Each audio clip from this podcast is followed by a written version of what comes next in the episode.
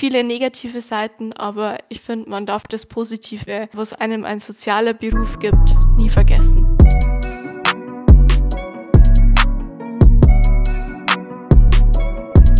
Hallo und herzlich willkommen in der School of Opinions. Okay, das war professionell. Das war richtig professionell. Ausnahmsweise tatsächlich schon fast zu gut eigentlich. Ja, stimmt. Würde ich zustimmen? Würde ich zustimmen? Genau, Dankeschön. unser Gast, wer bist du? Hi, ich bin die Magdalena, Und warum bist du hier? weil ihr mich eingeladen habt, worüber ich mich sehr gefreut habe. Genau, weil wir wollten zu einem wichtigen Thema auch dann gleich einen Experten ranholen.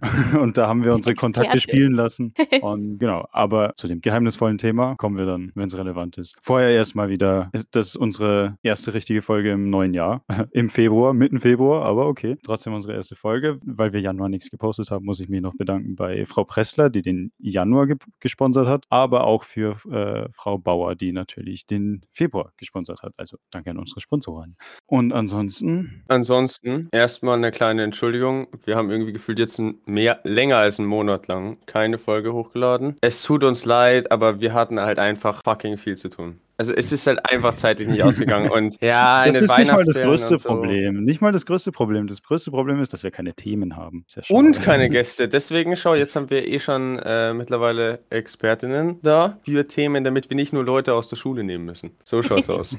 Natürlich können wir uns trotzdem jederzeit schreiben, wenn man ein Thema hat oder wenn man mitmachen mehr hat, ne? Also das darf man nicht vergessen. Sowieso. Genau. Sonst, was ist passiert seit der letzten Folge? Wie gesagt, lange Zeit gewesen. Ich will jetzt erstmal mit, mit privaten Sachen anfangen.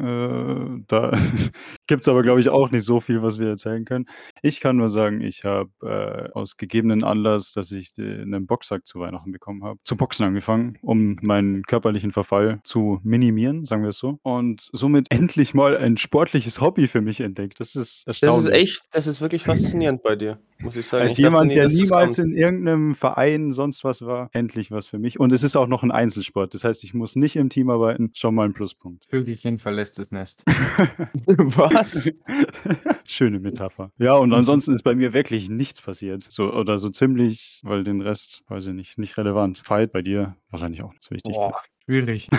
Da muss man sich ja mal zurückerinnern. Was ist die letzten zwei Monate passiert? Ja, ich habe immer- immer meinen schönen Kalender dabei. Da steht vielleicht was drin. Er geht jetzt seine Termine durch, Junge, das fasse ich nicht. Aber na, es war nichts Besonderes. Erstmal können wir darüber reden, dass jetzt zwei, bei 24 ist. Also ich finde es einfach immer noch krass. Äh, also mir ist vor der Aufnahme aufgefallen, dass 2008 äh, ist mehr oder weniger so weit weg wie 2040. Das finde ich einfach ungeheuerlich. Das finde ich einfach irgendwie nicht okay. Das, das passt nicht in meinem Gehirn. Ich kann mich da nicht, ich kann mich da nicht drauf einigen. Das ist, das ist irgendwie nicht okay. Ich bin auch, ich habe gerade so irgendwie den Januar 2023 verkraftet. Ich bin auch noch nicht im Jahr 2024 angekommen. Und, und wie, also ja, ich stimme dir absolut zu. Die letzten Jahre sind ge- gefühlt nicht passiert einfach. Und äh, Magdalena, wie ist es im, im Arbeitsmarkt? Wenn man aus der Schule raus ist, ist da die Zeit zumindest nicht ganz so schnell vergangen oder ist es genau das gleiche Absolut. Problem, was uns aufgefallen ist? Gar nicht. Ja, also die Zeit vergeht immer schneller. Also von Tag zu Tag, ein Tag geht schneller als der andere. Das ist echt Katastrophe, daran muss man sich erstmal gewöhnen. Aber ja, so ist das Leben. Ich glaube, man hat immer mehr Verantwortung, immer mehr zu tun und dadurch dann einfach immer weniger Zeit für andere Sachen und somit, glaube ich, vergeht die Zeit auch immer schneller. Aber es ist gruselig. Also es ist echt Ja. krass. Man hört das ja immer von älteren Leuten. Ah ja, in meinem Alter, da vergeht ja die Zeit so schnell. Aber ich finde, in unserem Alter vergeht die Zeit schon so schnell. Also es ist echt heftig. Es fühlt sich so an, als würde es einfach immer nur weitergehen. Es, es fühlt Ja, sich nicht so an, als ja. wird es jemals stoppen, diese, diese Beschleunigung. Ich finde, der einzige Zeitraum, so viel Negatives, als er auch hatte, war vielleicht Corona, wo man ein bisschen zurückgesteppt ist. So ein kleines So ein bisschen die Welt. Ja, emotional, ja. Aber ich glaube, sobald das alles wieder offen war, ging es genauso schnell weiter als davor. Also nicht, dass ich jetzt sagen möchte, dass ich alt bin oder so, ne? Aber ich merke das jetzt schon. Also alles Der. Rentnermodus. Außer, außer die fucking Mathestunden. Es, also, es vergehen ein paar Stunden echt übel lang, äh, langsam. Also nicht nur Mathe. Ich finde, Mathe ist echt noch erträglich im Vergleich zu manch anderen. Bio und Wirtschaft und Ja, genau. Geschichte, ja. Und die restlichen anderen 6 Stunden, alle so langsam. Aber dann der Nachmittag, zack, bumm, weg. Dann Ja. sofort Abend und Ja, dann ist eh gefühlt du gehst von der Schule heim und direkt das nächste Tag irgendwie die anderen 6 Stunden, 7 Stunden, die die Das existieren gar einfach, nicht. ja. Ja, die existieren gar nicht. Ja, was war los? Also, ich weiß nicht, wie lang es her ist. 2 Wochen? Eine Woche? Ich weiß nicht, wann wir in Regensburg waren. Tim und ich waren auf 2 jeden Fall Wochen, in der glaube ich. zwei vor 2 Wochen waren wir so lang schon? Egal. Vor 2 Wochen waren Tim und ich auf jeden Fall, ähm, auf 'ner Demo gegen rechts in Regensburg. War ziemlich cool. Wir wollten da ja auch unbedingt hin. Zu Thema AfD haben wir sowieso auch Statement gemacht. Wollt ihr Genau. noch darauf hinweisen, ja? Genau, dazu haben Genau. wir sowieso die letzte Folge hochgeladen, die man sich anhören kann. Nicht nur, wenn einem das Thema interessiert, sondern sollte man sich anhören. So. Man man sollte sich die anhören und man sollte auch wirklich die Botschaft und die Message 'n bisschen, äh, aufnehmen und auch 'n bisschen einfach leben. Also, wirklich, ich glaube, wir leben jetzt in der Zeit, wo man das wirklich machen muss. Aber halt stopp, hier der Tim aus dem Schnitt, weil wir möchten im Rahmen der aktuellen Demos gegen rechts auch auf die Demo in Cham hinweisen, die diesen Samstag, also 17.02.24, am Volksfestplatz um 14 Uhr stattfindet, wo eben auch für die Demokratie und für ihre Werte demonstriert wird, unter dem Motto Cham bleibt bunt. Das nur als kleine Info, wir laden das Ganze auch nochmal auf Insta hoch und wir persönlich würden uns natürlich über jeden und jede von euch freuen, der oder die dort erscheinen kann und erscheinen wird, um mitzudemonstrieren. Und weiter. Also, weil wir dann vor 2 Wochen wenn wir vor 2 Wochen auf der Demo waren, dann waren wir letzte Woche, äh, bei 'ner Veranstaltung von Erwin Pelzig, ich und der Tim. Äh, ich weiß nicht, ob den wer kennt, aber das ist mehr oder weniger ein deutscher slash bayerischer Kabarettist. Und der meinte in seinem Programm oder der hat erzählt, ja, also vor 4 Jahren hat er sich noch über Andi Scheuer aufgeregt und wie gern würde denn jetzt Andi Scheuer wieder zurücknehmen für die jetzigen Probleme. Und ich dachte mir, das stimmt so sehr. Vor 4 Jahren habe ich mich wirklich noch aufgeregt oder haben wir uns alle noch aufgeregt: „Boah, ey, Andi Scheuer ist so kacke, der hat so und so viel Millionen für die Maut verkackt einfach.“ Und jetzt denke ich mir: „Boah, mit Rechtsruck, Klimawandel ist, äh ist immer krasser, äh, irgendwie soziale Ungleichheit in Deutschland nimmt immer mehr und mehr zu.“ Und ich denke mir so: „Boah, wie gern würde ich jetzt wieder Scheuer Andi haben, irgendwie gegen Ja, die aktuellen Andi, politischen Probleme.“ zurück. Ja, wir wollen dich wirklich. Ich habe gehört, er zieht sich jetzt aus Politik zurück. Nein, warum? Ich will ich will ihn wieder haben. Ich will ihn wieder haben, wirklich.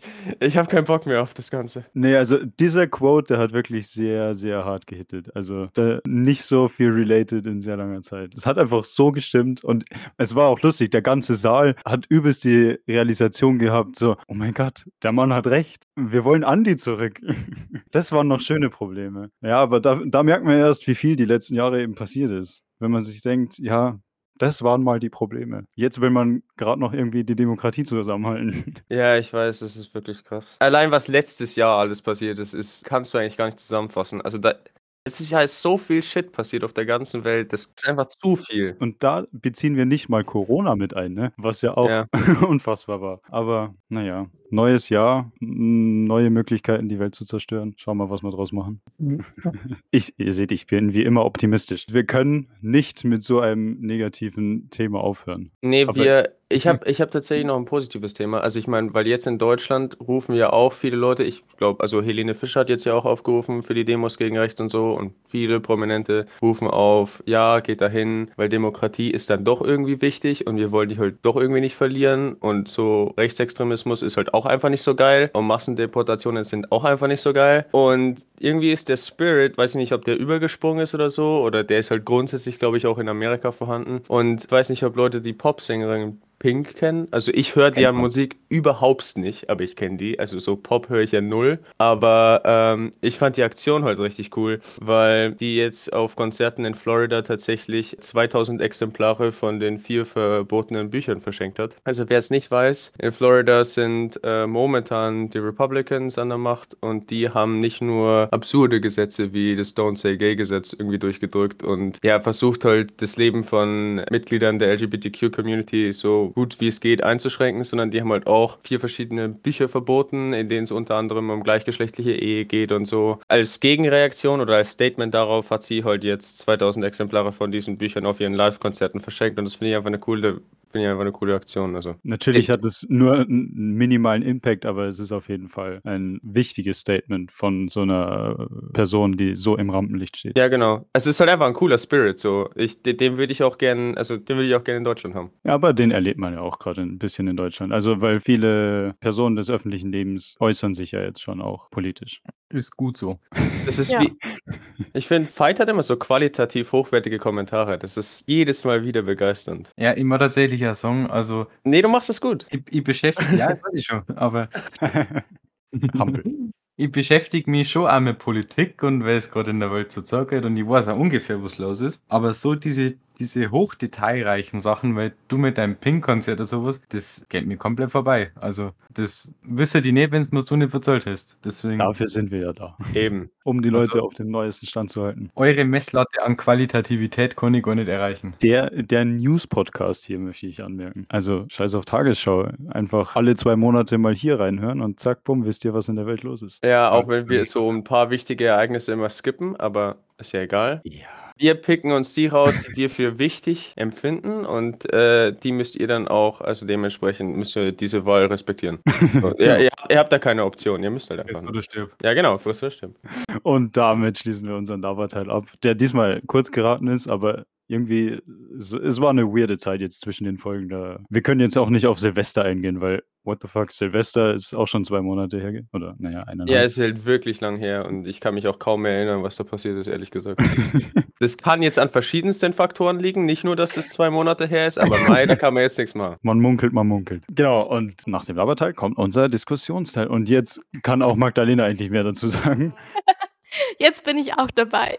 Jetzt kann sie auch Nein, dazu alles gut. einsteigen. Alles gut.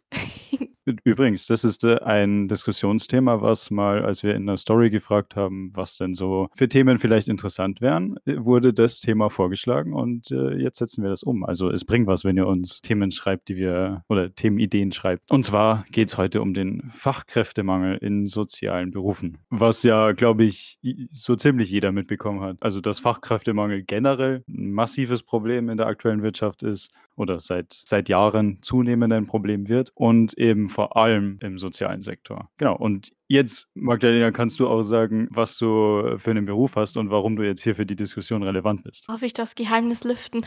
Ja. Nein. Ähm, ich bin Physiotherapeutin. genau, ich habe ähm, 2019 am Fraunhofer mein Abi gemacht und dann äh, Ende 2019, September, dann mit der Ausbildung begonnen. Die habe ich dann 2022 abgeschlossen, erfolgreich, Gott sei Dank. und bin seitdem in diesem Beruf tätig. Genau. Darf ich fragen, was man da so macht? So, das dein täglicher Als? Physiotherapeutin Ja, genau. massieren. Würden jetzt wahrscheinlich der Großteil der Menschen sagen, dass wir nur massieren. Nee, also ähm, natürlich viel körperliche Strukturen aufarbeiten. Ähm, aber ich bin äh, in einer Praxis tätig. Also habe ich die alltäglichsten Problematiken, seien es Rückenbeschwerden, äh, Nackenbeschwerden, ein Patient kommt mit einem neuen Kniegelenk rein oder irgendwelche Frakturen, die sie hatten. Ähm, und im anderen Bereich, also zwei Tage die Woche, arbeite ich in einer Behinderteneinrichtung in Reichenbach. Genau, und da ähm, mache ich die unterschiedlichsten Sachen mit meinen Patienten. Also das sind Erwachsene und mit den unterschiedlichsten geistigen Einschränkungen. Manche sind auch nur körperlich eingeschränkt, geistig total fit. Ich habe Autisten, Schwerbehinderte, alles Mögliche. Okay. Klingt, Genau. total interessant, ja. Sehr abwechslungsreich, ja. Eben, also ich glaube, das ist tatsächlich so mit einer der Spannendsten abwechslungsreichsten, äh, abwechsl ihr wisst, was ich meine, abwechslungsreichsten Besuch, äh, Berufe, die man überhaupt aus, ja, shut up, die man ausüben kann, generell im Sozialbereich, weil, naja, man arbeitet halt mit Menschen und Menschen sind normalerweise relativ unterschiedlich, deswegen. Ziemlich, ja. Und du hast halt wirklich von Baby bis zu mein ältester Patient ist jetzt 98 Jahre alt. Also wirklich eine sehr, sehr breite Spanne. Genau. Komplette Bevölkerungsbandbreite Ja, ist total. vertreten. Also alles Mögliche. Von Schüler bis Arbeitstätiger bis Firmenleitung, alles. Betrifft jeden. Und ich glaube, wir können jetzt einfach mal mit der, mit der offensichtlichsten Frage losstarten, nämlich einfach mal eine Frage an dich. In, inwiefern m, kriegst du vielleicht auch mit, dass der Fachkräftemangel eben den Sozialbereich beeinflusst oder ja, ich, sage jetzt mal einfach beeinflusst. Ähm, also ich würde jetzt vor allem, kann ja oft nur aus der Physiotherapie-Seite sprechen, würde ich bei uns sagen, ist das Ausschlaggebendste die Termine. Also wirklich wenig verfügbare Plätze. Also wenn ich bei uns in der Praxis anschaue, bei uns ruft jemand an, also wenn nicht gerade Absagen sind, ähm, hat man oft eine Wartezeit von drei bis vier Wochen, wenn es wirklich ganz blöd Boah, läuft. ja. Und ich sage, man ruft ja nicht beim Physio an, weil man in drei, vier Wochen sich den Arm bricht, sondern es ist ja meistens akut. Und wir versuchen natürlich das Bestmögliche rauszuholen, dass wir sagen können, okay, komm doch dann irgendwie morgen vorbei, ich stecke dich in meine Überstunden rein oder ähm, mir hat gerade ein Patient abgesagt, kannst du da zeitlich kommen? Also ich glaube, das ist so ziemlich das, was uns beeinflusst dadurch, dass es einfach auch bei uns diesen Fachkräftemangel gibt. Ja, und ich glaube, was halt eh schon krass ist, weil ich meine, du wartest ja sowieso schon länger beim Arzt und durch den Fachkräftemangel zieht Ja. sich halt noch mehr raus. Und also, ich, Voll. mein, ich finde, du hast es richtig schön gesagt. Also, du rufst ja nicht an, damit du in drei Wochen deine Behandlung willst. Also, du willst, du willst ja jetzt haben. Es ist ja akut meistens, ja, genau. Und es ist ja dann auch schon, glaube ich, das nächste Problem generell. Ähm, ich meine, die meisten Leute kommen zu uns ja mit Rezepten. Immer weniger Ärzte verschreiben Physiotherapie, weil es einfach, ähm, die haben auch so ein bestimmtes Budget, das sie halt nicht überschreiten dürfen. Und es ist halt dann echt schwierig, wenn jemand das total dringend braucht und der bekommt dann kein Rezept nicht. Entweder kommt er dann als Privatzahler zu uns oder er muss halt auf Physiotherapie verzichten. Und das, glaube ich, ist schon eigentlich echt heftig, wenn man sich das mal so vorstellt. Hm. Ja, das, es ist ja auch gerade in diesem ganzen gesundheitlichen Bereich halt einfach so, es, es ist halt alternativlos. Also entweder du kriegst den Termin und du und du brauchst diesen Termin oder du hast ihn halt einfach nicht. Also es gibt ja Ja. keinen keinen Mittelweg, wie es jetzt vielleicht äh, in, in anderen Branchen oder sowas möglich wäre. Und gerade eben in der Gesundheit ist es halt meistens sehr äh, schon extrem relevant, ob man jetzt die Diagnose kriegt oder die Diagnose nicht kriegt, ob man die Behandlung kriegt, ob man sie nicht kriegt. Ja. Ähm, also der Fachkräftemangel ist ja aus verschiedenen Gründen in sozialen Berufen schon sehr stark, aber da ist er halt auch extrem spürbar, weil er eben alle betrifft, weil jeder muss mal zum Arzt. Ähm, ja. Also ich würde jetzt hier mal einfach kurz eine, so eine Statistik mit reinschmeißen, dass man das wirklich einordnen kann. Und zwar, dass vier von den Top sechs Berufen mit dem größten Fachkräftemangel äh, sind soziale Berufe, also zumindest Stand 2022. Und Platz eins ist tatsächlich die Sozialarbeit und Sozialpädagogik und Platz zwei Kinderbetreuung und äh, Erziehung. Und da sieht man schon, also es ist wirklich in den sozialen Bereichen oder im sozialen Bereich absolut äh, am stärksten. Also, denke ich auch, ich habe da auch wirklich viel, viel Statistiken zugesehen. Und vor allem, wenn du halt so wenig Fachkräfte hast, dann arbeitest du, glaube ich, auch mehr. Also, ich weiß nicht, wie viel arbeitest du jetzt so in der Woche?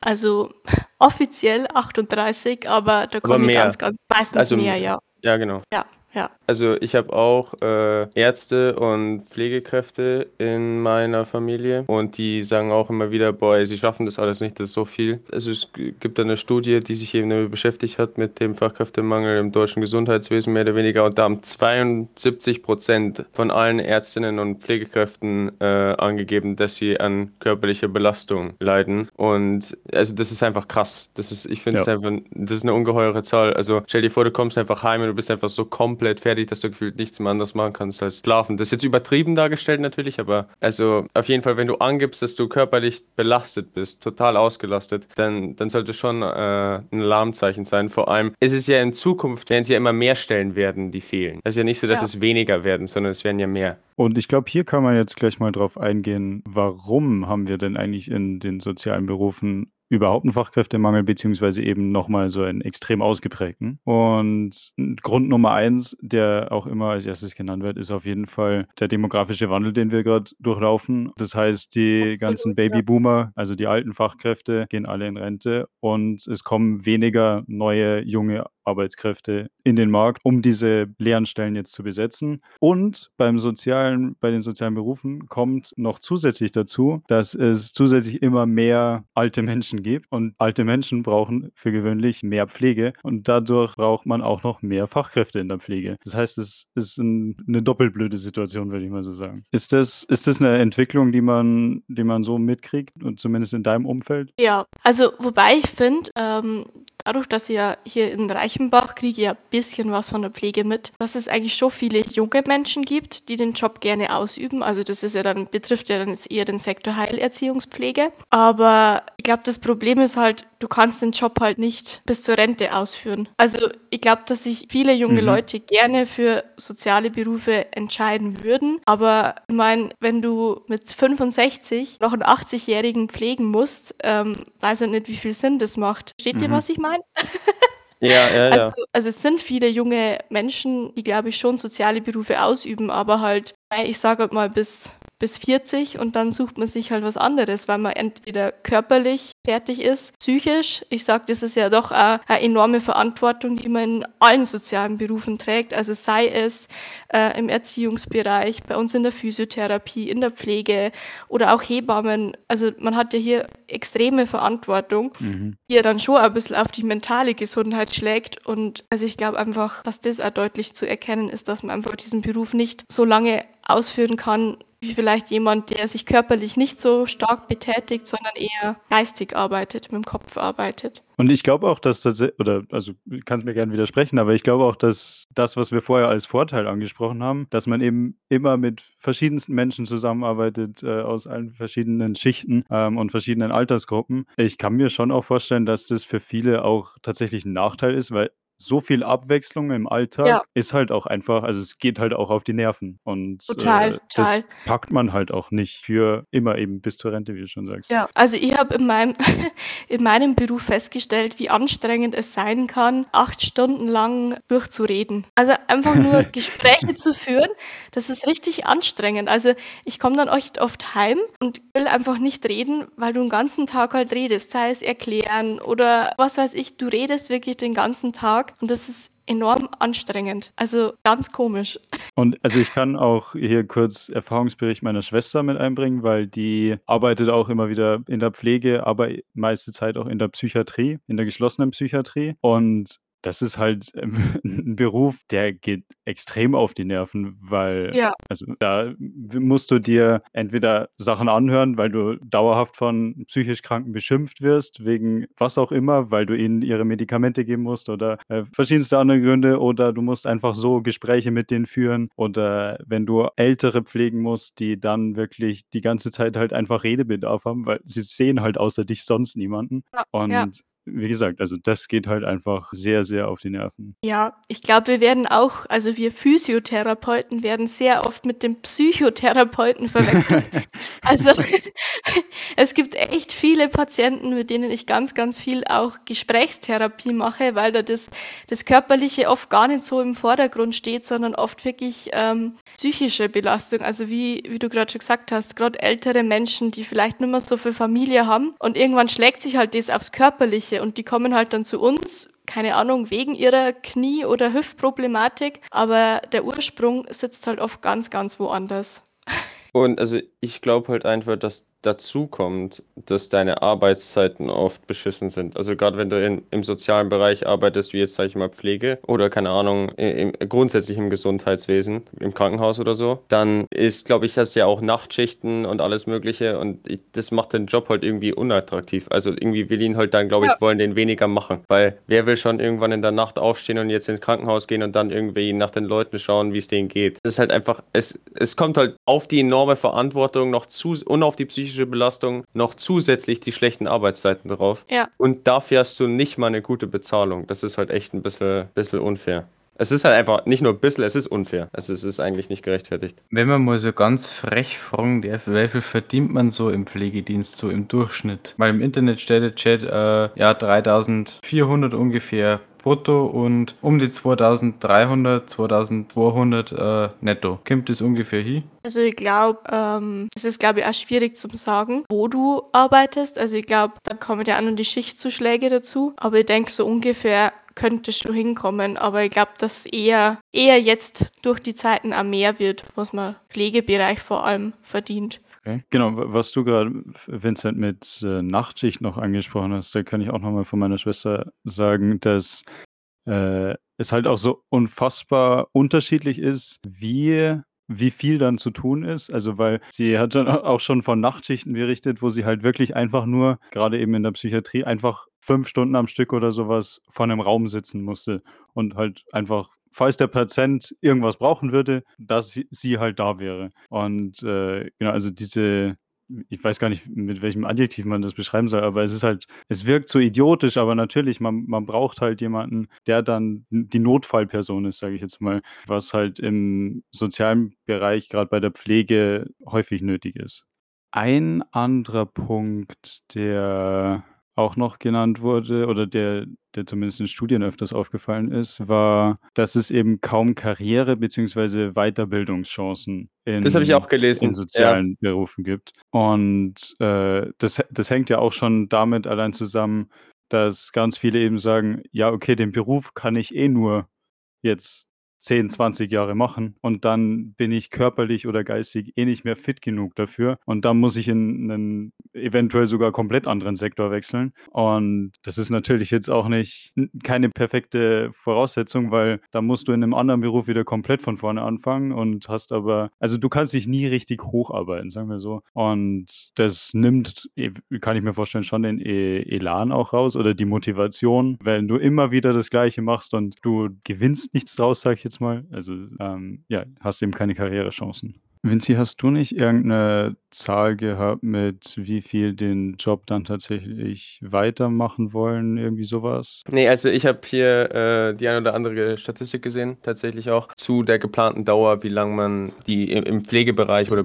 mehr oder weniger im Gesundheitswesen tätig sein will. Und jetzt gerade ähm, die Ärztinnen und Pflegekräften, die gerade arbeiten schon im Gesundheitsbereich, da geben halt viele an, ja, also eigentlich, ich muss das vermutlich bis zur Rente machen, das sind so 29 Prozent. Und der Rest dröselt sich halt auf, wenn so 20 Prozent, die das jetzt 11 bis 30 Jahre machen wollen, also so wie du davor auch gesagt hast, Magdalena, also quasi bis so 40 und dann, dann gehen die irgendwie wieder woanders hin, weil sie dann körperlich ausgelastet sind. Dementsprechend geben halt dann 15 Prozent an, dass sie vier bis zehn Jahre nur arbeiten wollen und 13 Prozent wissen es einfach nicht. Die haben einfach keine Angabe gemacht, die haben einfach gesagt, ja, weiß ich nicht. Und die potenziellen Pflegekräfte, also die, die Umfrage richtet sich halt mehr oder weniger an Leute, die von 18 bis 29 sind. Damit ist halt einfach gemeint, ja, also die haben den Job noch nicht, aber äh, die überlegen, den, den Job zu machen, den Job einer Pflegekraft. Und da geben 52 Prozent eben an, dass sie nicht wissen, wie lange sie das machen wollen. Und ich glaube, diese Unentschlossenheit, den, den Beruf auszuüben, ist halt auch einfach ein Faktor. Und es geben im Vergleich zu den Leuten, die es jetzt schon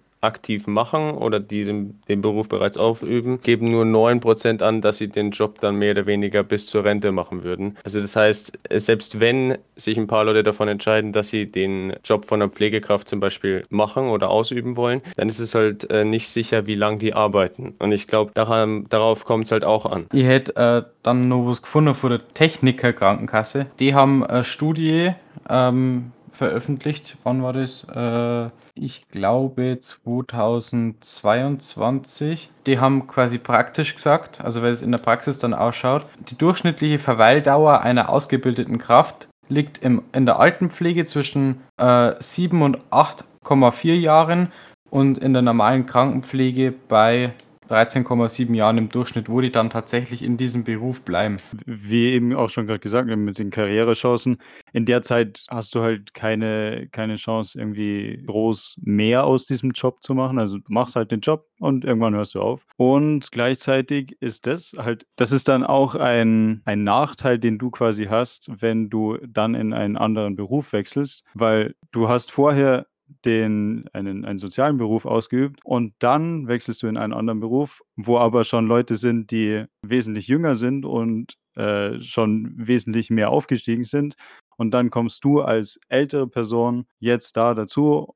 Dementsprechend sind deine Chancen, da jetzt eine bessere oder eine gute Stelle zu bekommen, auch schon wieder schlechter. Das heißt, es, es kommen so viele blöde Faktoren aufeinander, wo ich aber auch sagen muss, ich, ich wüsste nicht, wie man es lösen soll oder ob man es lösen kann, weil wenn man mal grob draufblickt, dann ist es halt einfach so, wie der soziale Beruf aufgebaut ist. Also, weil wir haben schon angesprochen, es, es geht für die meisten einfach nicht, länger in diesem Beruf, in diesen Berufen zu arbeiten. Und äh, da, da hätte ich jetzt eben noch die Frage, ob ihr irgendwas gefunden habt, was der Staat gegen sowas machen kann oder ob, Magdalena, ob du da irgendwelche Vorschläge bzw. Ansätze kennst, hast? Ähm, ja, tatsächlich könnte ich da vielleicht ein bisschen was dazu sagen.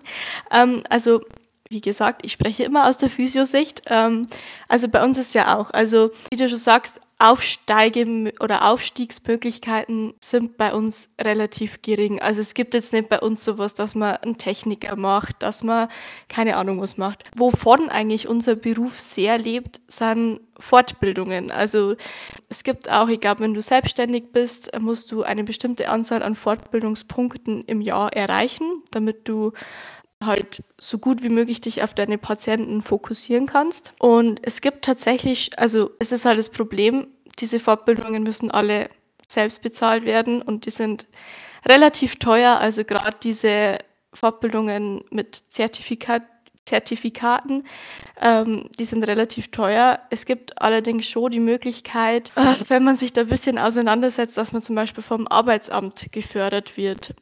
Also das ist, finde ich, so ein kleiner Punkt in die richtige Richtung, dass man sagt, man wird wenigstens bei so Fortbildungen einigermaßen unterstützt, dass man sagt, äh, man teilt sich die Kosten, also die Hälfte übernimmt das Arbeitsamt und man muss dann nur die Hälfte zahlen. Also das ist vielleicht so ein, so ein kleiner Schritt in die richtige Richtung. Also und bei uns Physios gibt es ja tausende Fortbildungen in alle möglichen Richtungen. Ich fände es ja cool, wenn es das dann in der Pflege gibt oder auch im Erziehungsbereich, dass halt der Mensch nie stehen bleibt, sondern dass man sich halt immer weiterbildet und fortbildet und immer, immer was Neues lernen will.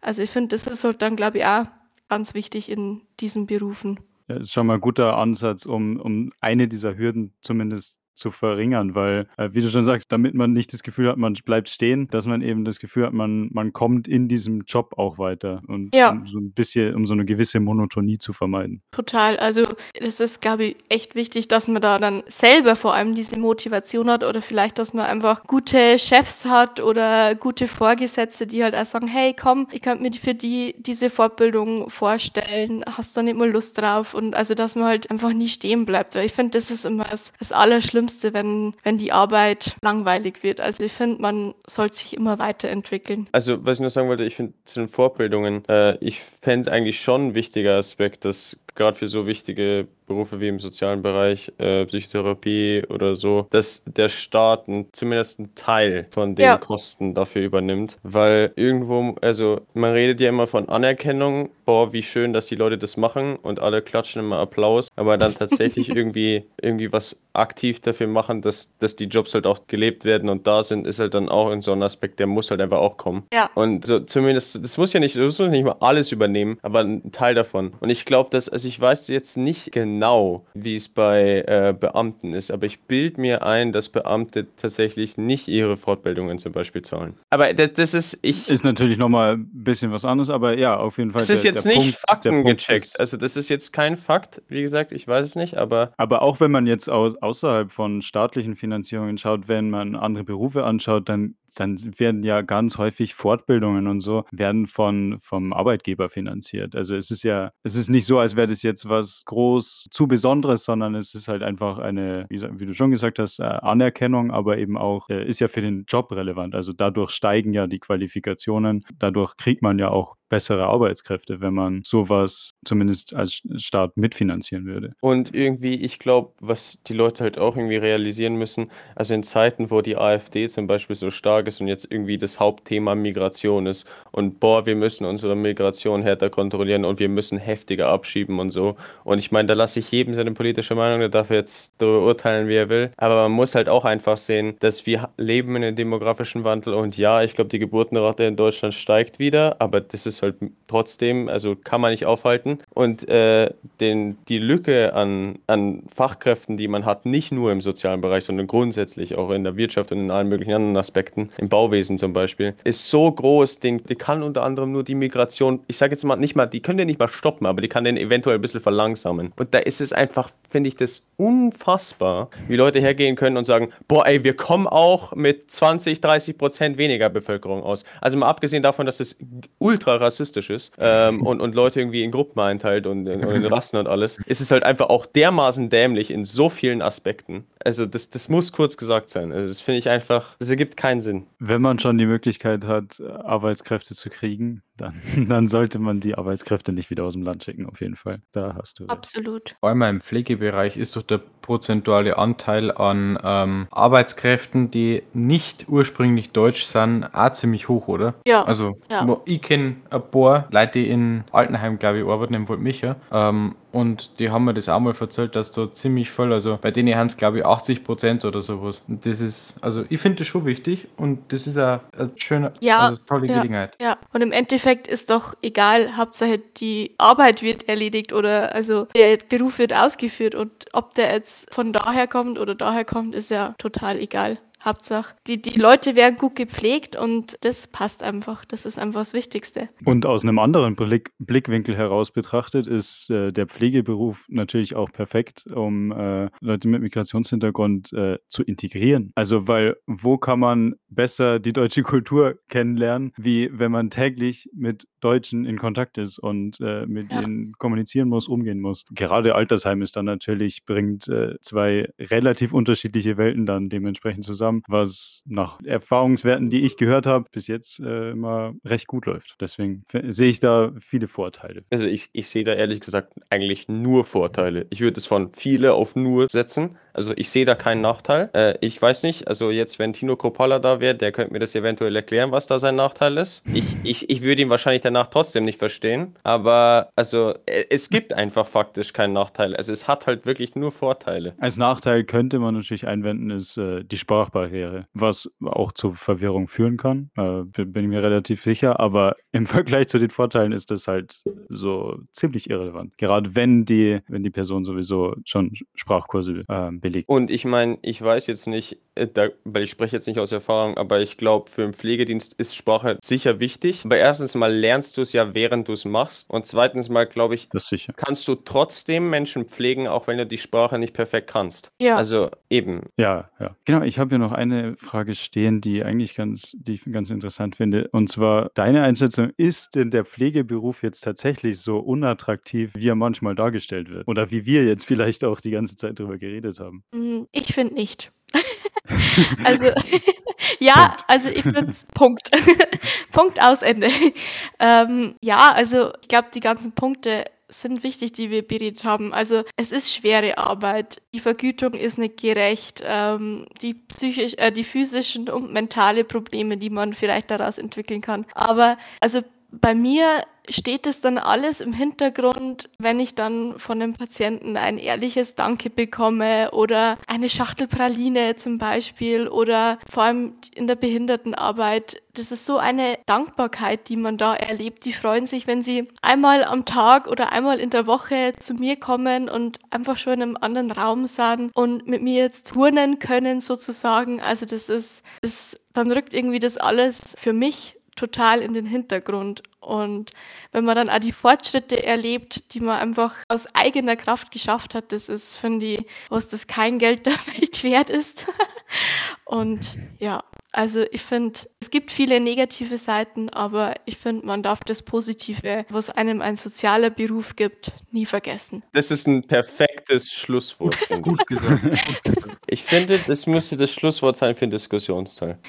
Das können wir so machen. Das ist das Endfazit, meine lieben Leute. Geht in die sozialen Bereiche, ge- geht in sozialen Berufen arbeiten. Danke, bitte. Das ist der Aufruf hier. Tschüss.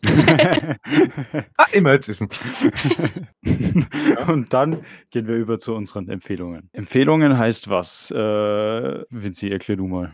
Also, ähm, Empfehlungen ist mehr oder weniger. Du hättest eigentlich auch Fight erklären lassen können, muss ich schon sagen. Der sagt eh Stimmt, nie was. Aber der der, weiß eh es eh was. nicht. Der Nein, weiß nein, es eh psch, nicht. Schau mal, Was vielleicht soll weiß denn das heißen, Vincent? Kenn die mal wieder. Also, mir empfehlen Sachen, das, also der Tim empfiehlt aber was Französisches, keine Ahnung warum, ja, komisches. Ähm, aber mir empfehlen Sachen ähm, oder Aktivitäten oder keine Ahnung was, was wir halt vielleicht so selber erlebt haben, wo es uns weitergeholfen hat zum Beispiel. Ähm, genau, was war unseren so eine schlechte Erklärung. geistigen Horizont erweitert hat. Also es kann alles sein, von zum Beispiel einem Film, den man gesehen hat. Also ich empfehle meistens Filme oder so, weil mir nichts Besseres einfällt, weil ich unkreativ bin. Aber also das kann von einem Buch sein bis zu irgendeinem Medium, das man konsumiert hat oder so. Also wenn man jetzt eine Serie richtig super fand und das den Leuten unbedingt an, ans Herz legen will, kannst du es da machen. Oder äh, wenn du äh, selbst ein Artikel reicht auch schon. Also was du total interessant fandest, irgendwas. Ähm, genau. So Aber ich du würde sagen, wir starten mal als, als Ja, Beispielrunde. Dann, äh, Veit, hast du was? Tatsächlich ja. Oha. Also, Oha. zwei Sachen. Ähm, das eine wäre immer Aussehen, ne? Sonne wichtig, ne? Gesund. Ähm, Im Winter, im Winter, die Sonne. Nee, Spaß. Die kommt trotzdem. Ähm, und das zweite, es ist schon länger her, aber ich hab's letztes Mal, glaube ich, vergessen zum Song. Deswegen sage ich es jetzt. Und zwar haben irgendwelche Engländer eine Studie äh, ausgebracht, äh, von wegen, dass gesund und stimulierend für die, fürs Gehirn sein kann, Musik mit viel Bass zum Hören. Also, Herz mehr Techno, das macht glücklich. Oder macht Tanztherapie. Tanztherapie. Ja. Das klingt anspruchsvoll. Mit Techno. Na, gar nicht. Mit Techno. Also das waren zwei Banger-Empfehlungen mal der Ja. ersten Fall. Ja. Soll ich zuerst? Mm, Ich kann auch machen von mir aus. Na, dann mache ich zuerst. Okay. Genau, wie Veit schon so charmant gesagt hat, weil ich so komisch bin, mache ich immer dieses Jahr eine französische Empfehlung, damit ihr eine Chance habt, euer Französisch Wissen, Französisch Können, Französisch whatever zu verbessern. Und was empfehle ich da diesmal? Ah, da empfehle ich En Place oder auf Deutsch Der Wahlkämpfer. Ist eine Serie, glaube ich. Ja, es war eine Serie, die ich vor einem Jahr oder so angeschaut habe und äh, jetzt unbedingt wieder anschauen will. Aber ich, ich weiß, die war gut, deswegen kann ich sie guten Gewissens empfehlen. Ähm, und es geht um äh, genau irgendeinen schwarzen Hauptcharakter, der so im Banlieue lebt, also so in der in, in den ärmeren Vierteln. Der gerät irgendwie in die Situation, dass er auf einmal zur Präsidentschaftswahl als Kandidat dasteht. Und es geht dann um diesen Wahlkampf. Es, also es ist eine ziemlich lustige Serie. Also es ist funny umgesetzt, von dem her könnt ihr mal auschecken. Und wie gesagt, natürlich auf Französisch anschauen, mit französischen Untertiteln, ist wichtig. Ansonsten möchte ich auf YouTube äh, einen Kanal empfehlen, aus bestimmten Anlass dieses Jahr, nämlich Tom Scott. Das ist ein, ein, ich weiß gar nicht, wie ich ihn beschreiben soll, ein YouTuber, der Wissenscontent macht. Ich, genau, jetzt weiß ich, äh, er macht Nerd-Content, so muss ich ihn beschreiben. Er checkt verschiedenste Sachen rund um die Welt aus, von denen man sonst einfach nie was hört, aber er beschäftigt sich damit, er besucht die Orte. Wenn man Videos sieht, dann kann man auf jeden Fall was mit ihm anfangen, weil der in ganz vielen Memes verbaut ist. Aber ich empfehle ihn, weil nach zehn Jahren wöchentlichen Uploads hat er jetzt am 1.1. diesen Jahres aufgehört mit YouTube, weil er sich selbst dieses Zeitlimit gesetzt hat. Er will zehn Jahre YouTube machen und das hat er durchgezogen. Und jedes einzelne seiner Videos ist so gut und so interessant und so gut gestaltet, auch wenn man sich denkt, what the fuck ist das für ein Content? Was, was schaue ich mir da eigentlich an? Ja. Und er hat auch ein Video zum Drachenstich gemacht ähm, in Furt. Und da möchte ich anmerken, dass ich höchstpersönlich ihm eine E-Mail geschickt habe und ihm den Vorschlag gemacht habe. Also mir habt ihr dieses Video über den Drachenstich zu verdanken. Bin ich immer noch stolz drauf, dass ich das umgesetzt habe. Gut, das waren meine Empfehlungen.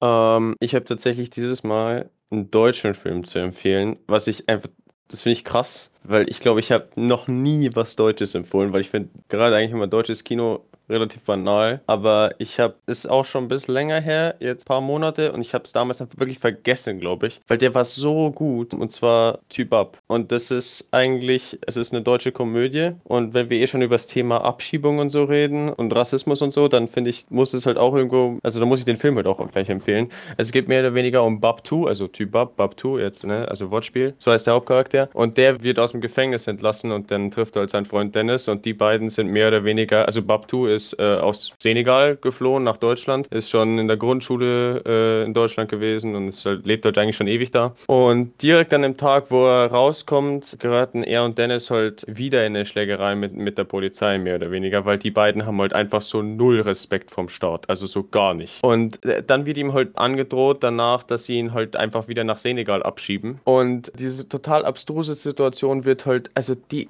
der ganze Film ist total abstrus eigentlich mehr oder weniger, weil die beiden beschließen dann, sich gegenseitig zu heiraten. Also die heiraten zu zweit, schwulen Ehe in Deutschland, weil der einzige Weg, wie er irgendwie in Deutschland bleiben kann, ist, dass er jemanden findet zum Heiraten. Und das Ganze ist, also es ist so komisch und es ist halt einfach so geil. Also muss es wirklich einfach mal anschauen. Es, es ist, ich, ich kann es nur ans Herz legen, dass, dass man den mal äh, gucken muss. Ist auf jeden Fall ein spannendes Konzept, sagen wir es so. Es ist halt mal was anderes. Also es ist halt wirklich einfach äh, crazy. Und das von deutschen Kino. Ja, da war ich halt auch eben so, so überrascht. Also, So, Magdalena, du hattest jetzt unglaublich viel Zeit, um, um dir selbst was zu überlegen. Hast du was? Ich mache das jetzt aus dem Kopf heraus. Ähm, meins ist weder ein Film noch eine Serie noch irgendwas Materielles. Äh, ich möchte empfehlen, einfach das Leben zu genießen, sich nicht den Kopf zu viel zu zerbrechen, sondern einfach mal im Hier und Jetzt zu leben. Damit einfach ein bisschen das, diese mentale Gesundheit zu stärken, vor allem, ähm, und dass es allen einfach gut geht. Ich glaube, gerade in aktuellen Zeiten ein, eine wichtige Ja. Empfehlung. Ich finde, es ist eigentlich immer eine wichtige Empfehlung. Also, weil Ja. im Hier und Jetzt leben, das macht einfach, da macht Leben mehr Spaß. Ja, und einfach mal das, das Handy weglegen. Ist auch mal wichtig. Einfach mal, wie äh, ich glaube, der Heid schon gesagt hat, einfach mal rausgehen, Vitamin D einsaugen, ganz wichtig.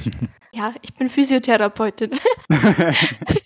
Ich glaube, davon kann eh unsere Generation ein äh, Lied singen, weil ich meine, so viel wie wir am Handy sind und so viel Negatives, wie man gerade auch übers Handy und Social Media konsumiert, das ist irgendwann packt man es einfach nicht mehr. ja, ich glaube, das tut einem selber oft auch gar nicht so gut, wenn man. Nee, es, es wenn man tut zu auch wirklich nicht gut. Ja, ja, ja. Dann, ich, Bro, ich muss jetzt noch eine Empfehlung anhängen. Und zwar auf Insta habe ich einen Banger-Account entdeckt. Und zwar at I don't give a seat. Und da werden, ich weiß nicht, ob es täglich ist, aber regelmäßig auf jeden Fall, einfach so Muster, also Fotos von so Bussitzmustern gepostet. Also diese, man kennt ja die typischen Muster, die halt so auf so Sitzen drauf sind in Bussen, Zügen und so, damit halt die, die Sitze nicht dreckig ausschauen, obwohl sie dreckig sind. Und diese Muster sind ja ein ganz eigenes Designelement für sich. Und diese Muster werden da gepostet. Rund um die Welt. Sehr interessant, sehr zu empfehlen. I don't give a seat auf Insta. Wieso? Und wer kommt das in deine Vorschläge? Ich habe es über TikTok entdeckt und dann auf Insta gefolgt. Und also, Bro, war, die Frage, wieso stellt sich da gar nicht? Das ist ein Banger-Konzept. Also, bitte, was will man mehr? Hey, eben, Quality Content. Und damit, glaube ich, können wir sagen, dass wir uns immer darüber freuen, wenn sich Leute bei uns melden, um mitzumachen einerseits oder auch einfach nur, um Themen vorzuschlagen, wie dieses Thema, was ja auch von jemandem vorgeschlagen wurde. Und ich, ich werde das nochmal fact-checken, aber ich glaube, das war Matthias. Also Grüße gehen raus an dich, Matthias. Und vorschlagen könnt ihr die Sachen natürlich in den DMs auf school.off.opinions auf Instagram oder über E-Mail, falls ihr alt seid, wie gesagt. Und ansonsten ist es sowieso wichtig, uns auf Insta zu folgen, at School of Opinions mit Punkten dazwischen, ne, merkt's euch. Weil da kündigen wir jede unserer Folgen an mit einer Story und laden gegebenenfalls auch Begleitmaterial oder whatever hoch, je nachdem, was gerade brauchbar ist. Und ansonsten bedanken wir uns natürlich sehr, sehr stark bei dir, Magdalena, weil du konntest uns einen Einblick geben, den wir jetzt sonst einfach nicht gehabt hätten zu, zu so Sehr, einem Thema. sehr gerne. Und es ist halt auch immer doof, wenn wir zum Beispiel über Themen wie Fachkräftemangel reden, ohne dass wir selber davon betroffen sind. Also dementsprechend umso besser, dass du da warst. Hat mir sehr viel Spaß gemacht. Vielen Dank für eure Einladung. Sehr gerne, sehr gerne. Ja. Und ich, ich bedanke mich jetzt einfach mal bei Frau Schwarzfischer, dass sie irgendwie den Kontakt zu dir hergestellt hat. Oh ja, ich weiß das nicht, war wo, wo, wie die Kontakte da Ganz- rumgespielt ganz haben. witzige Geschichte. Ganz witzige Geschichte. ähm, ich war auf der Arbeit, eben in meinem, äh, in Reichenbach, eben in dieser Behinderteneinrichtung.